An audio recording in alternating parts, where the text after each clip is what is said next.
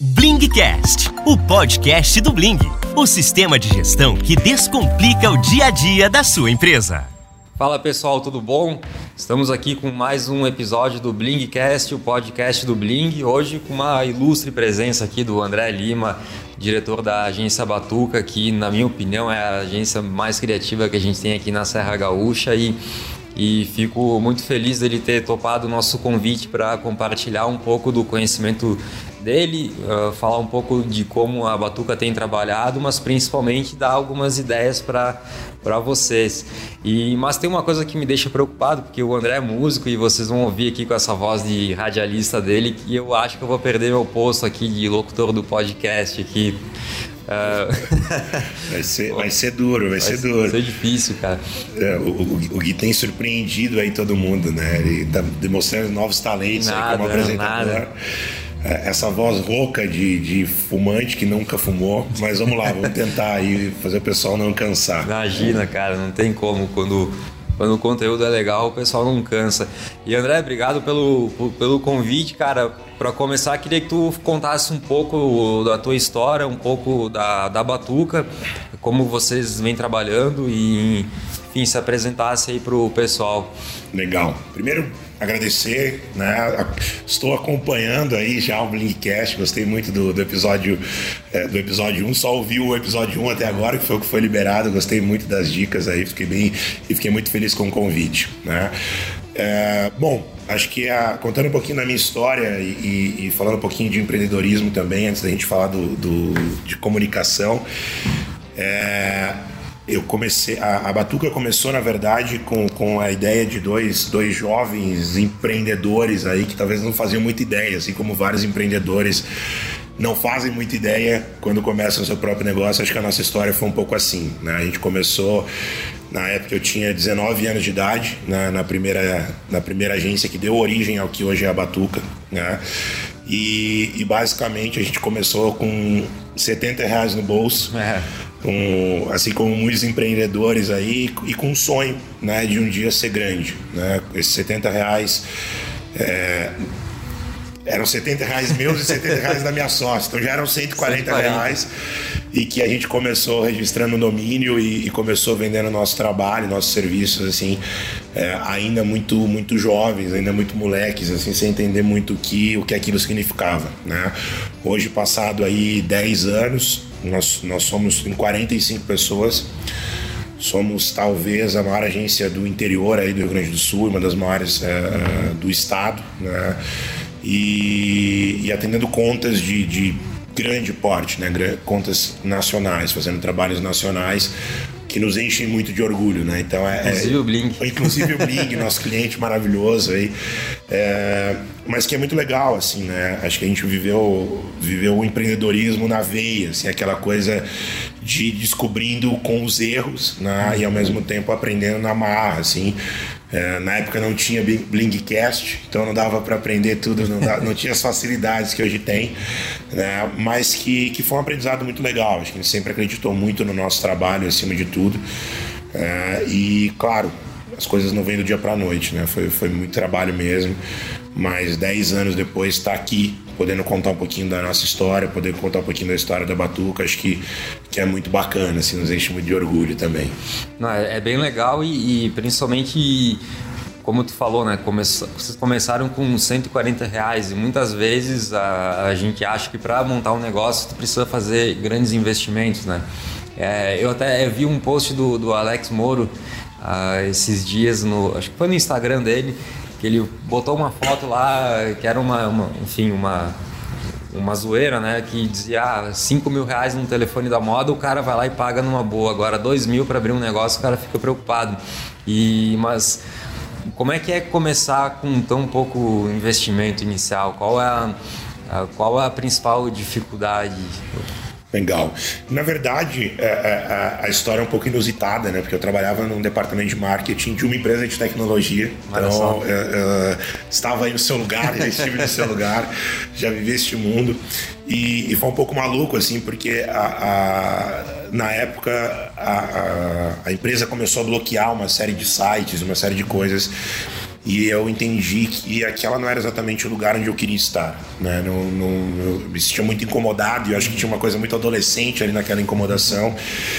E, e quando eu decidi sair né, desse emprego, uh, a, minha, minha mãe enlouqueceu. Foi uma coisa meio maluca em casa, porque basicamente eu tinha um salário muito bom Sim. e para fazer muito pouco, né? Então aquele sonho do adolescente, é o que todo mundo quer, o que todo mundo quer, né? Ganhar bem e fazer pouco. Mas ao mesmo tempo a gente era muito jovem, então também tinha muito essa coisa de tipo, a, a hora de ousar talvez seja agora, a hora de arriscar Sim. talvez seja agora. É, minha mãe achava que a gente ia vender carro, ia hipotecar a casa, ia endividar toda a família, mas não, na verdade, acho que essa falta de, de, recurso foi o que fez a gente também ser muito criativo, né? A gente teve que ser muito criativo, teve que é, é, reinvestir muita coisa na empresa e foi assim durante muito tempo. Uhum. É, praticamente os quatro primeiros anos da empresa foi de basicamente reinvestindo, né, tirando o mínimo possível e reinvestindo tudo no negócio. É, obviamente a gente foi se preparar para isso, né, fazendo curso de gestão, buscando se aprimorar e conhecer um pouco mais.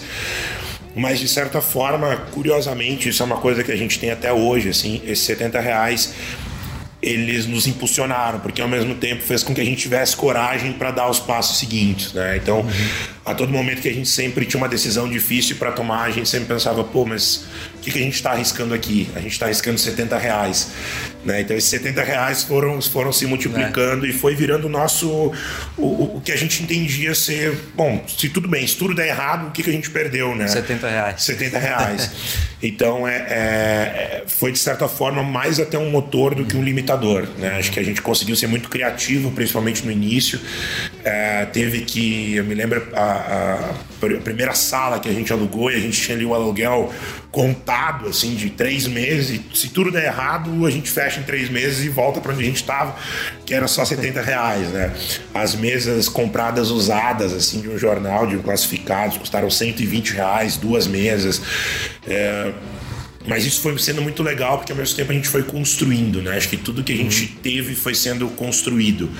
E, e, isso também fez a gente valorizar muito, né? A gente fala até hoje, assim, a Batuca não teve parentes importantes ou sobrenomes, né? A gente sempre se pautou muito pelo nosso trabalho. Foi o nosso trabalho, na verdade, a gente sempre começou a entender que, pô, se a gente fizesse um trabalho legal, a gente atraía mais cliente, esse cliente trazia mais dinheiro e isso possibilitava a gente fazer um trabalho mais legal. Então, de certa forma, isso também trouxe uma, uma visão clara desde o início da agência, assim, de que a gente precisava entregar muito bem, a gente precisava fazer um trabalho bom e que era isso que na verdade iria nos manter, né? Uhum. Mas os 70 reais acabavam sempre ficando ali, é, acabavam ficando uma motivação, uma motivação e ao mesmo tempo uma vontade de correr sim, riscos, né? Sim. Que eu acho que todo empreendedor, independente da área, ele também precisa estar pronto para correr riscos. Acho que o, empreendedorismo por si só é correr riscos. exato. Então foi, foi uma, tem sido uma aventura assim muito legal. Né? E, e aí tu falou num ponto que é bem bem legal, que, que é o tema da, dessa conversa, que é sobre a criatividade, né? Quando tu falou o caso de vocês, né? Vocês começaram pequenos com pouco investimento, então para se diferenciar vocês tiveram que ser muito criativos. E como que, que se aplica isso na, na prática, pensando no, uh, no nosso cliente, na, na, em quem está ouvindo esse podcast, que é pequenininho, que está começando agora, é, que dicas tu dá ou, ou se quiser contar a tua experiência, como que, que ele pode usar dessa criatividade para se diferenciar no mercado que é muito competitivo. É, se a gente olhar para o e-commerce hoje são milhares de lojistas, varejo físico também nem se fala, então é, é meio que um oceano vermelho, né? como, como se diz por aí. Então, como, como usar essa criatividade para se, se diferenciar? Legal. É, eu, eu, eu, gosto de pensar, Gui, que assim, eu, eu, sempre fui uma criança muito que era aquela criança é, criativa, né? Acho que faltava um título. Eu não era o, o, atlético, eu não era o cara mais inteligente do colégio, eu não era bonito. Então acho que a gente acaba levando esse rótulo de criativo por falta de outros rótulos. E, e acabei entrando na comunicação, na, na, publicidade, muito por, por conta disso, assim, por, por, por entender que era uma profissão criativa. E e aprendi, na verdade, desde o momento que, que a gente que abriu, que abriu o primeiro CNPJ, assim, que não há nada mais criativo do que ser dono de algo, né? O, o empreendedor, ele, para mim, é o ofício mais criativo, porque você tem que estar tá todo momento resolvendo algo. Né? Eu, eu, eu falo muito e, e palestro em alguns momentos sobre criatividade, sobre, é, sobre empreendedorismo. E, e, geralmente a gente tem essa visão que a criatividade ela está atrelada a uma genialidade ou uma coisa inovadora que surge do nada. E a criatividade, na verdade, nada mais é do que estar tá pronto para resolver problema, né? É, é, ter condição, ter repertório, né? A gente fala muito de repertório, repertório, olhar e conexão para resolver algum problema. Então você precisa ter um bom repertório, você precisa viver algumas coisas é, para resolver problemas. E, e o empreendedorismo nada mais é do que resolver problemas a todo momento, né? Seja Sim. o problema de estoque, seja o problema da venda, seja o problema é, da nota fiscal, seja o problema da falta de cliente, seja o problema do, da equipe que você precisa gerenciar. Você está a todo momento, 24 horas por dia, 7 dias por semana, resolvendo problemas. Né? Você vai dormir, aqueles problemas continuam. E eu acho que esse é o grande, a grande motivação disso tudo. Né? É, uma dica assim que eu acho que vale dividir e pautando um pouco pela, pela nossa experiência. Né? É, quando a gente começou a agência, é, não existia, não existia um mercado. Né? E muita gente fala isso, pô, uhum. mas eu vou abrir isso e não tem mercado, e como é que eu vou fazer? O mundo não está pronto. Né? É, imagine que nós, nós somos uma agência de publicidade no interior do Rio Grande do Sul. Exatamente. então imagine o mercado, né? E acho que hoje o mercado evoluiu muito uhum. do que era 10 anos atrás. Mas uma coisa que é legal e, e que a gente sempre falava e, e, e usa isso até hoje, a gente nunca se comparou com o nosso concorrente. É, a gente sempre se comparou com quem era o melhor naquilo que a gente fazia. Uhum. E, e, acho que isso, de certa forma, também foi um motor muito grande para a gente. Né? A gente tem como hábito olhar assim: ah, o que, que o nosso concorrente está fazendo? Ah, eu vou fazer igual. Ah, e, e, talvez a gente precise olhar e entender que o nosso concorrente não seja necessariamente o melhor. Né? E a gente acaba se guiando, às vezes, pelo, pela régua errada, a gente acaba se medindo pela régua errada. E a gente sempre olhava, pô, mas olha só o que, que essa agência em São Paulo está fazendo, o que, que essa agência em Londres está fazendo. E é óbvio que, guardado as, as limitações de Sim, orçamento, claro, equipe, claro. técnica, a gente não conseguia chegar naquilo. Mas o fato de você mirar naquilo já te torna muito mais é, é, competitivo, te faz chegar muito mais perto do que aquilo. Então, a primeira coisa que eu, e aí a gente está falando com um público que tem uma, uma abrangência nacional e vários deles trabalham em e-commerce. É, acho que o e-commerce por si só é isso, né? Ele, ele, elimina qualquer barreira. E às vezes a gente acaba colocando uma barreira. A gente acaba olhando ah, aquela loja que vende a mesma coisa do que eu, o que, que eu posso aprender com ela? E ok, acho que é legal, mas o que você pode aprender com a maior loja do teu Exato. segmento no mundo? O que você pode aprender com a maior loja do mundo? Né? Que, que outros benchmarks existem para você se, é, é, se qualificar? Então a primeira coisa assim, é, não, é não pensar pequeno, é não olhar só para o seu quintal. Acho que o mundo hoje é muito grande. A internet dá possibilidades infinitas de entender e de visualizar o que está sendo feito no mundo inteiro. Então, a dica que eu dou é não pensar pequeno, não começar olhando o seu negócio através do seu quintal. Ah, o meu vizinho.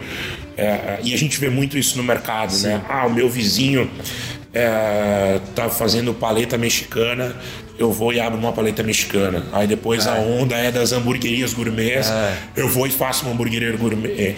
Mas, pô, o que estão fazendo no mundo? Como é que eu posso ser o primeiro a fazer aquilo? Uhum. O que eu uhum. posso fazer de diferente que ninguém ainda fez, pelo menos dentro do meu segmento? E às vezes é só olhar um pouquinho mais para fora, é, é, abrir um pouquinho mais a nossa área de, o nosso campo de visão e tentar enxergar um pouco mais além, né? E a mesma coisa em relação a preço também, né? Eu vejo muitas vezes, ah, o cara baixou 50 centavos do preço, vou baixar 51 para competir com ele. É, isso é importante que tu falou e, e, e também eu acho que é, é, válido olhar o que o nosso concorrente está fazendo, mas não é copiar a estratégia dele, porque a gente não sabe o momento que ele vive, não sabe qual a estratégia de negócio dele, então talvez o que está servindo para ele hoje não, não serve para gente. Então é isso que o André falou, é, é, muito legal. A gente tem que olhar grande, olhar quem são os melhores, tentar entender como eles chegaram lá e o que, que a gente pode explorar deles. E não olhar só pro, como tu falou bem, no nosso quintal, né? Que aí a gente vai entrar numa briga aí. É, uma briga de foice no escuro, né? Como a gente fala aqui no, no sul. Aí, aí o negócio fica bastante feio. Né? É. e assim, a gente fala muito para os nossos clientes, né? Se você está focado em preço, você está focado na coisa errada. Uhum. É, o seu negócio está fadado ao fracasso, independente do que uhum. você vende. Eu acho que o preço, obviamente, é importante, mas ele não pode ser o decisor do teu cliente. Ele não, o teu cliente não pode decidir por preço, porque é, é uma variável muito, muito delicada. Né? O teu cliente, ele, se o teu cliente está vindo por preço, ele vai sair por preço. É. E ele acaba não, não sendo fidelizado. Né? E como você falou, a gente não conhece a realidade do nosso concorrente. Então, às vezes, o concorrente ele está fazendo um preço mais baixo para sacanear o próprio mercado, né? para desregular o próprio mercado. E a gente não sabe a saúde financeira, a gente não sabe a saúde fiscal, a gente não sabe a, a, a folha de pagamento, a gente não sabe essa estrutura. Exato. Então não dá para se guiar pelo preço e principalmente pelo preço do outro. Né? E isso é fundamental. Assim, você, a, a gente trabalha é, diretamente com construção de marca.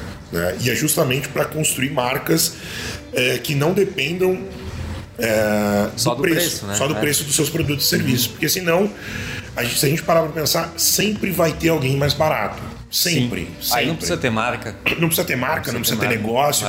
Então é, é, é, muito perigoso. É muito perigoso. Acho que é, preço é importante, é importante você ser competitivo, mas não pode ser o primeiro balizador. Né? É, a gente tem que olhar o preço, eh, na minha opinião, para a gente estar tá dentro do mercado, mas, mas não pode ser a principal razão de escolha do, do teu produto. Né? E aí nisso a gente entra para um outro lado que é a marca. Né? Como construir uma marca forte? É, acho que esse é o, é o, ponto, né? E, André, na, na tua opinião, como, uh, como a gente constrói uma marca forte? Isso também pode contar a experiência da, da, da, própria Batuca, que, que já construiu várias, ajudou a construir várias marcas, o, o Bling, inclusive, né? E, entre outras grandes aqui. Então, isso é uma dica muito, muito legal para o nosso ouvinte, é, de ele não focar só no preço e, e, ele buscar construir uma marca forte. Agora, como que ele faz isso? É legal de pensar assim, que eu, eu, sempre gosto de pensar que marca a gente não cria, uhum. a gente constrói, né? A gente constrói ao longo do tempo. Uhum. É, a gente vai construindo através do nosso serviço, do nosso atendimento, da, da qualidade da entrega uhum. né, do nosso produto. Tudo isso faz parte de uma construção de marca. E um dos pilares muito importantes é a questão da comunicação. Né? A, a comunicação é a ferramenta para a construção de marca. E muita gente quando pensa no seu negócio, ele pensa no produto, ele pensa na precificação, ele pensa no canal de distribuição, ele pensa na logística, mas ele esquece da comunicação. Ele entende que, ah, isso eu não preciso. É, e, e é muito perigoso né? E é muito perigoso. Alguns nichos realmente talvez não precisem, né? Mas no mercado cada vez mais competitivo a comunicação faz muita diferença. Total. É, eu gosto de, de, de, de, e eu vou pedir licença para o meu irmão, né? É, para contar essa historinha. É, mas eu, eu, gosto de pensar a comunicação, é, uma empresa como uma festa de aniversário. Uhum. Né? Imagina que você fez a festa de aniversário. É, e você comprou o bolo, você fez os docinhos, você comprou o refrigerante, mas você esqueceu dos convidados. Né? Não tem festa de aniversário se não tiver convidados. E eu tô brinquei com meu irmão porque uma vez aconteceu isso, Sério? de verdade. A gente fez uma festa e só esqueceram de fazer os convidados. E a gente ficou, se deparou na frente da, da, da mesa com um bolo gigante né, para 100 pessoas. Tinha refrigerante, tinha salgadinho, tinha tudo, mas não tinha convidados. Parece as minhas festas. É, é, é, é, isso traumatiza a criança. Não, traumatiza vamos, a criança. Vamos cair numa bad aqui. Senão vai todo mundo ficar triste, vamos relembrar os traumas. Mas acho que é um pouco disso, assim. Às vezes a, o, o, empreendedor, quando ele está fazendo o seu plano de negócio, quando ele está pensando nesse negócio, ele pensa em tudo. Mas ele esquece que o cliente é importante. Uhum. Né? Uma festa sem convidados não existe, uma empresa sem clientes também não existe. E a comunicação é justamente o que une a empresa ao cliente. É, é, essa conexão é vital, uma coisa não existe sem a outra. Né? Uhum. É, e muitas vezes a gente vê muita empresa deixando para depois. E isso é uma coisa que a gente também fala muito. É, eu a gente conversa né, com empresas grandes, empresas médias, empresas pequenas, empreendedores em situações, em momentos diferentes. É, e a gente vê muitas vezes um erro, na minha visão, é, é, é crucial assim na, na, concepção de um negócio, que é, ah, eu vou começar assim e depois eu dou uma ajeitadinha. Não, não, não vai ser assim exatamente, mas eu vou começando, né? Ah, eu tenho um restaurante. Não, eu vou começar, a cadeira vai ser desconfortável, mas depois vai ser confortável, eu tô com uma ideia na minha cabeça. E a gente tem que pensar o seguinte, às vezes a gente tem uma oportunidade Exato. para encantar o cliente, né? E, e esse cliente cada vez mais ele está muito exigente. Então não dá para ficar fazendo enjambrezinho, né? É óbvio que, que você precisa adequar a realidade financeira, a, a realidade da, da, da tua empresa, a realidade financeira dela. Mas hoje você tem muito acesso.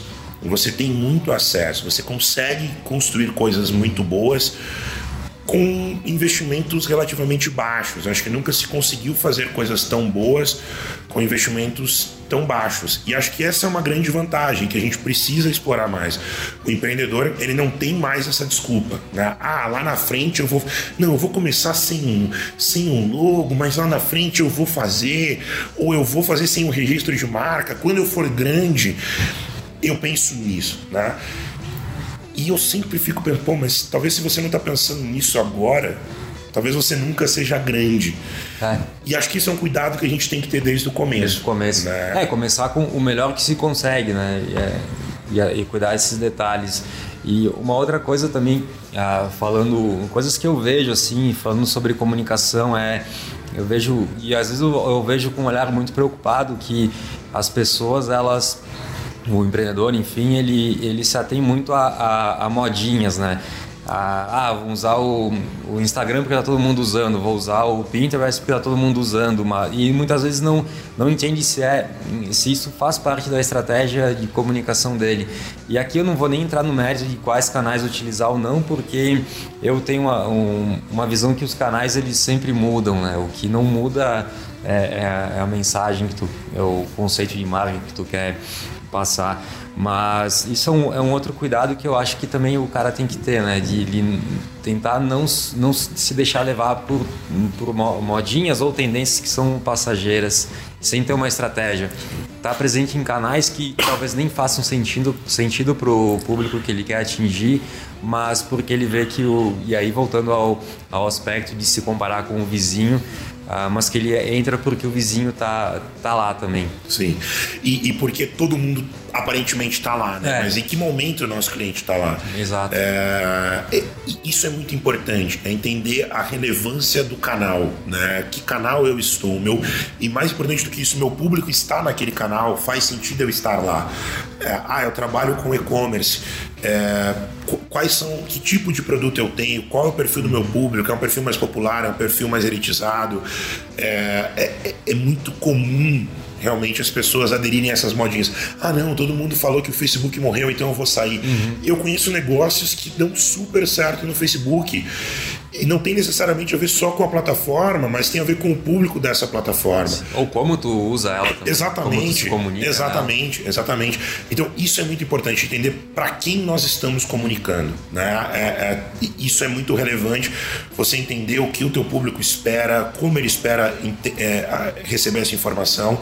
É, e aí tem um erro que, que às vezes a gente comete de achar que é só, ah, eu vou investir um dinheiro nas redes sociais e eu vou sair vendendo. Mas qual é a qualidade do conteúdo que você está colocando? Qual é a relevância do conteúdo que você está colocando ali?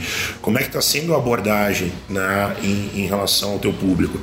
Porque a gente também tem que entender as redes sociais é, é, como um como a cabeça do usuário. Sim. A gente não usa a rede social e vamos esquecer que nós fazemos parte, talvez, de um, de um, de um universo de mercado muito, uhum. muito nichado, mas a, o grande público consumidor ele não usa as redes sociais para compra, ele usa as redes sociais para entretenimento, para informação, para falar com a família.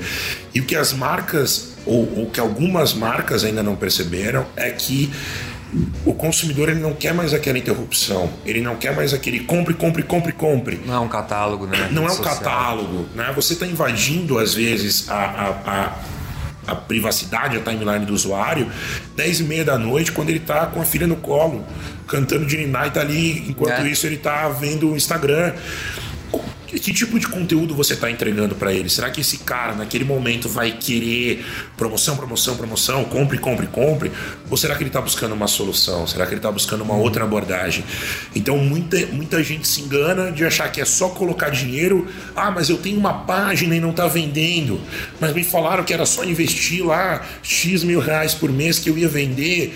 O meu concorrente está investindo e está vendendo. O que, que eu estou fazendo de errado?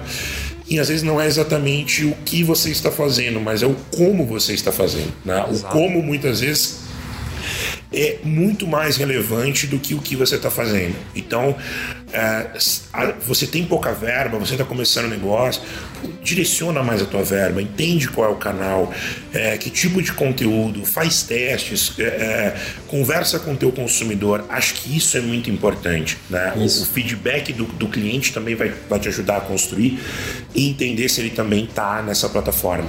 É, entender o, o, perfil do cliente e também entender o perfil de cada canal. Uh, em, que, em que momento as pessoas utilizam cada, cada canal. No Google, por exemplo, é, não vou dizer mais fácil, mas as pessoas que pesquisam no Google elas estão mais propensas a fazer uma compra porque elas estão pesquisando por um produto, por um serviço. Em redes sociais, como o André comentou, nem tanto. O cara está lá se distraindo e, então aí que entra a criatividade, né? De como o, vocês têm que se diferenciar na, na comunicação, né? Entender que cada canal tem que ser trabalhado de uma forma diferente, não é simplesmente copiar um post que está no Facebook, jogar para o Instagram, jogar para o LinkedIn e, e, achar que vai vender. É, vocês têm que, têm que entender o perfil do, do consumidor que vocês querem atingir e, e, como cada canal é utilizado. E tem meios muito baratos, até gratuitos para se fazer pesquisa e, é, e que vocês podem utilizar, como o próprio os próprios formulários do Google vocês podem utilizar para fazer algumas pesquisas rápidas, mas é, é importante que e, e, eu vejo às vezes acontecer com vários empreendedores de é, utilizarem os canais da forma que eles acham que vai funcionar e, e não fazendo esse trabalho anterior, né, de entender o que, que o, o cliente dele busca e, e, nem como que o canal funciona. Né? E, e às vezes entender e o próprio ciclo de compra do produto. Também, também. Né? Porque assim, tem produtos que tem um ciclo de compra curto e tem produtos que tem um ciclo de compra longo. Né? Uh, tem um grande amigo que é, que, que é diretor comercial e trabalhou em grandes empresas, trabalhou muito tempo em empresa de bebida. Né? E enfim estava muito acostumado é um mercado muito rápido com recompra muito rápida. É, você vende dois dias depois está repondo e, e, mudou completamente de área né? E, e, foi trabalhar numa, numa outra grande indústria. E passado dois meses ele estava se sentindo muito frustrado porque os clientes estavam demorando para fazer essa recompra. E foi chamado pela direção da empresa morrendo de medo falando pô eu vou ser demitido eu vou ser demitido chegou e recebeu um elogio e falou: pô, a gente está fazendo um trabalho brilhante. Eu falei: como assim? Eu estou acostumado com os caras comprando a cada dois dias e aqui vocês tão, eles estão me recomprando a cada, a cada um mês. Mas porque esse é o, o ciclo de compra do Exato. segmento. Então, entender também dentro das plataformas como é, qual é o tipo de, de, de, de gatilho que vai fazer o meu público é, consumir meu produto. Algum, ah, eu tenho um produto de baixo valor, é, talvez seja ele vai ser consumido por impulso, vai ter um momento ali de, de, de velocidade, eu preciso pegar no momento emocional, uhum. ok. Ah, eu tenho um produto de valor agregado, eu preciso criar uma necessidade, como é que eu mostro benefício, como é que eu mostro uma, uma, uma abordagem diferente. É, é, é esse tipo de olhar que, a gente, que, que, é, que o empreendedor precisa ter. Quem está começando o um negócio, quem já tem o seu negócio, precisa entender que alguns produtos têm ciclo diferente de compra de que outros produtos. Tá? E que também alguns produtos precisam de incentivos diferentes. Né? A gente atende muita, muita muita área de alimentação. E é muito comum você ter lá a curva ABC de produtos uhum. que mais vendem, que, que não vendem. E eu sempre faço a pergunta: será que esse produto não está vendendo porque ele realmente não vende? Ou será que é porque a gente não está ofertando da maneira certa? Né? Será que a gente não está não tá entregando ele visualmente? Será que ele está com uma foto bonita no cardápio? Será que ele está com uma apresentação legal? Será que eu estou é, é, trazendo ele numa posição de destaque no meu PDV? E quando eu falo no PDV, pode ser no meu e-commerce, pode ser na minha, no meu marketplace, pode ser na minha loja. Como é que eu estou posicionando o meu produto? Isso tudo é muito importante. Isso tudo é muito importante você entender o ciclo do seu produto e, e se ele está exatamente na, no lugar, na, na, exposição certa. Né? A gente tem algumas experiências, por exemplo, de, de, de trade marketing, que é um trabalho que a gente também faz, é, e de estudos provados, assim, da gente na, dentro da mesma gôndola é, reposicionar o mix de produto, ou seja, trazer daqui a pouco aquele produto que está embaixo da prateleira para cima e o produto performar quatro vezes mais. Então a gente está falando de uma coisa física, não está nem falando Sim, do digital, exato. e que gera um, um, benefício gigante. Né? E acho que é, tu tocou num ponto também que é importante, e que assim, é a gente entender que o nosso cliente não é exatamente, não tem exatamente o mesmo o, a, o mesmo fluxo mental do que nós, né? Então é. a gente tem que trabalhar para o nosso cliente e às vezes a gente acaba nos vendo como nosso cliente, né? É, aqui na agência a gente trabalha com, com, clientes de variados nichos de mercado e o nosso exercício diário é justamente para isso, é nos colocar não no lugar do nosso cliente, mas no lugar do consumidor do nosso Isso, cliente. Do, do, cliente do cliente. Do cliente do cliente, porque é, é esse cara que vai movimentar Exato. o PDV. E às vezes a gente vê. Uh, a gente fez um trabalho com uma, uma grande montadora nacional e, e aí a gente atendendo 57 concessionárias no Rio Grande do Sul dessa montadora. E os primeiros trabalhos que a gente fez quando fechou essa, esse contrato foi de visitar as 57 concessionárias para entender em cada cidade o que funcionava como mídia. E, e foi espantoso, porque assim, em muitas cidades o jornal era a principal mídia. Em muitas cidades, o outdoor era a principal mídia. Em outras cidades, o rádio era a principal mídia. Em outras, o digital era a principal mídia. Só que se a gente não tira a, a bunda da cadeira e vai para a rua entender e pensar como esse consumidor, a gente acaba achando que esse consumidor consome exatamente aquilo que a gente consome.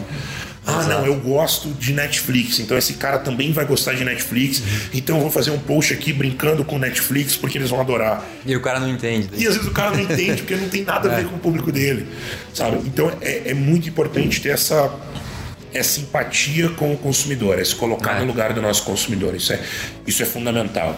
Exato, é, é tem começar, é uma construção de fora para dentro, né? Como tu falou no começo, muitas vezes a gente se preocupa uh, muito e, e, é uma preocupação importante com a em preparar logística, em preparar fazer precificação e etc. E deixa de olhar esse outro lado, né? E, e aí a gente acaba entrando uh, num num ciclo de achar que o consumidor, como tu falou, vai ter o mesmo perfil que a gente. E bom, teve várias provocações aqui, André, que tu deu aqui pro, pro nosso ouvinte, né? E, e como mensagem final, eu queria que tu desse o, uma, uma dica do que, que o, como o nosso ouvinte poderia aplicar hoje isso. O que, que tu diria como o dia um do nosso cliente, o que, que ele poderia já começar a aplicar aí pra gente finalizar esse podcast aí? Pô, pergunta difícil pergunta, é, se fosse fácil, não. Não deixava por último, né? Tipo, vai deixando, vai deixando.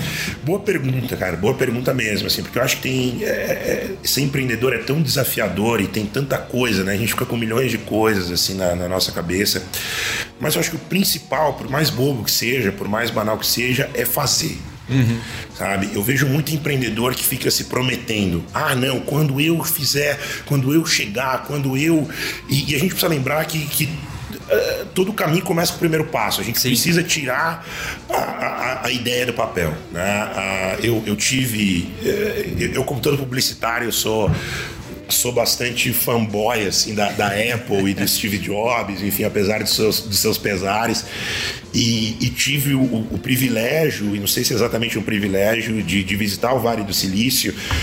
É, e um dos lugares que eu estava muito, muito entusiasmado para conhecer e estava muito eufórico era justamente a garagem onde, onde começou, né, onde tudo começou. E foi muito curioso, porque eu, eu, eu, tinha uma expectativa muito grande durante os dias de viagem e aquilo foi, foi ficando, foi ficando, e quando eu cheguei. É, era simplesmente uma garagem, né? É, e é exatamente isso, assim é, foi um misto de frustração com não entender exatamente aquilo, porque quem já, quem já, já foi até lá sabe, né? É uma casa, que inclusive era uma casa privada, né? Uma família mora ali, e ela não é nem um pouco convidativa, ela tem uma placa, inclusive, que diz: se você ultrapassar É, se você pisar na nossa grama, a gente chama a polícia. Nossa. Então não ultrapasse. E eu fiquei 20 minutos assim parado, tentando entender, porque eu tinha uma expectativa gigante de que eu ia encontrar uma coisa mágica, uma luz mágica. E, e acho que o recado Gui, final é muito o que eu vi naquela garagem. Né? Eu estou falando de, do, de, do, do início de uma de uma revolução tecnológica, independente de você gostar Sim. de Apple, de você gostar de Windows, se você for Android, não é, não é exatamente sobre isso, mas é inegável essa revolução. E essa revolução começou numa garagem e ela começou por pessoas. Pessoas que, assim como eu, assim como você, assim como quem está nos ouvindo, uhum. é, é, podem começar essas próximas revoluções. Então, o, como mensagem final é comece né? Talvez esse sonho que você está começando na sua garagem é, possa algum dia ser um sonho muito grande, né? possa algum dia se realizar. E se você não tiver coragem para iniciar, você nunca vai saber. Né? A gente teve esse prazer lá atrás de, de, acreditar, de ter essa coragem de empreender no cenário que é sempre muito difícil, né? independente de governo, independente de crise financeira, de mercado econômico. Empreender é uma tarefa difícil, é uma tarefa complexa mas comece. Eu acho que o principal é, é, é faça. Se eu puder dar algum conselho, Boa. mesmo que você não saiba exatamente se você está fazendo certo. É, mesmo, mesmo, que você, tenha só 70 reais. Mesmo que você só tenha 70 reais, é, faça. Eu acho que, que, é, é, acho que esse recado é muito importante. Acho que ah, as grandes genialidades, as grandes revoluções, ah, as grandes inovações, elas não foram feitas por pensadores, elas foram feitas por fazedores. É verdade. E é isso que a gente precisa, né? Então, pro, pro, pro empreendedor e, e, faça agora, sabe? Não, é, e aí eu tô falando de uma maneira filosófica, mas que isso vale para prática. Pô, lá na frente eu vou, eu vou organizar minhas finanças. Cara, se organiza agora. Organiza agora. Você precisa fazer isso por você. Se você não fizer, ninguém vai fazer isso por você. Ah, eu preciso melhorar meu estoque. Faz para o que você está fazendo e faz. Nada é mais importante do que o seu próprio negócio. Nada é mais importante do que você correr atrás do seu sonho. Legal. E se você não fizer isso, ninguém vai fazer. Então, no, como palavra final aí, ah, acho que o conselho que eu dou é, é, é fácil, tira os sonhos do papel. Muito bom, um baita conselho, por sinal várias provocações aqui também que o André deu. Pensem a respeito, pessoal, se vocês tiverem alguma dúvida, algum questionamento, comentem aqui, mandem e-mail para a gente. E também, se tiverem alguma sugestão de tema ou de convidado, mandem para a gente também que a gente vai, vai tentar correr atrás. Eu, André, mais uma vez, obrigado por aceitar o convite. Foi, foi muito legal, um aprendizado muito bom aí. É sempre legal poder trocar uma ideia com, contigo e também com o pessoal da Batuca. É, espero que vocês tenham gostado. Fiquem ligados aqui nos nossos canais e, e até a próxima. Aí. Feito, Gui. Obrigado, obrigado pelo convite. Espero que tenha ajudado aí de alguma maneira. É, quem, quem quiser saber mais sobre a agência, é só seguir arroba agência Batuca, é, saber um pouquinho mais dos nossos trabalhos, acompanhar ali. E obrigado de novo pelo convite. Pô, tô, tô realmente honrado, muito feliz aí de participar. Um abraço. Valeu, pessoal. Um abraço. Tchau. Blingcast, o podcast do Bling, o sistema de gestão que descomplica o dia a dia da sua empresa.